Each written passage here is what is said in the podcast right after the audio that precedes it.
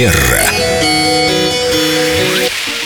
В гостях у нас прекрасная Виктория, наш специалист по этикету. Доброе утро. Здравствуйте, Виктория. И мы сегодня хотели поговорить об этикете в мессенджерах. Вот мы с Леной, например, всегда отвечаем нашим слушателям в WhatsApp. Нам пишут или даже смайлик пришлют, и мы э, всегда отвечаем всем. Стараемся. Может быть, кого-то пропустили, но стараемся. И мне кажется, не очень красиво игнорировать. Тебе отправили сообщение, а ты несколько часов молчишь, раздумываешь, но иногда это действенный способ. Ладно, все, молчу. Я просто, бывает, так делаю. Игнорирую чьи-то сообщения, не очень неприятные. Да, да. да? Это, наверное, плохо.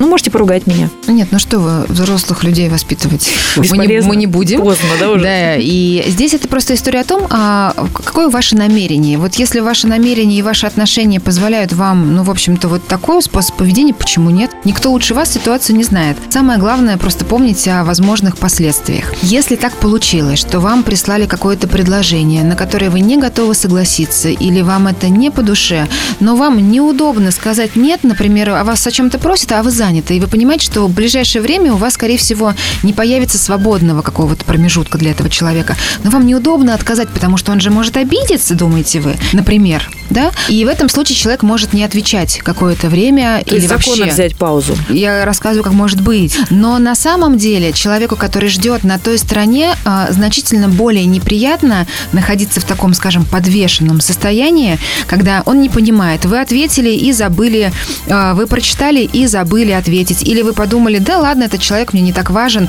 То есть, когда мы не отвечаем, мы тоже даем послание. И это послание как раз о том, что мне сейчас, ну, я либо, я сейчас занят, либо мне не до тебя, либо то, что ты предлагаешь, мне неинтересно настолько, что я даже не готов приложить усилия и написать тебе несколько То есть слов. лучше написать, извини, мне нужно время подумать, я обязательно отвечу. Либо так, и тогда обязательно ответить, либо сказать, извини, но я не готов сейчас там эту идею поддержать, или, к сожалению, сейчас на это у меня нет времени.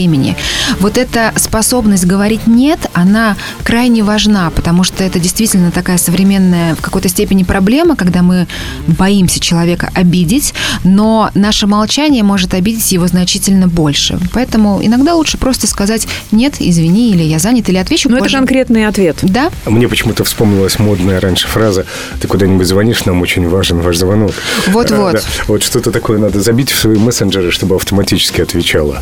ну вот Бота? здесь... В телефоне э, завести бота? Мне Я очень бы- важно ваше сообщение. Э, Я бы здесь очень Спасибо вам аккуратно. за него.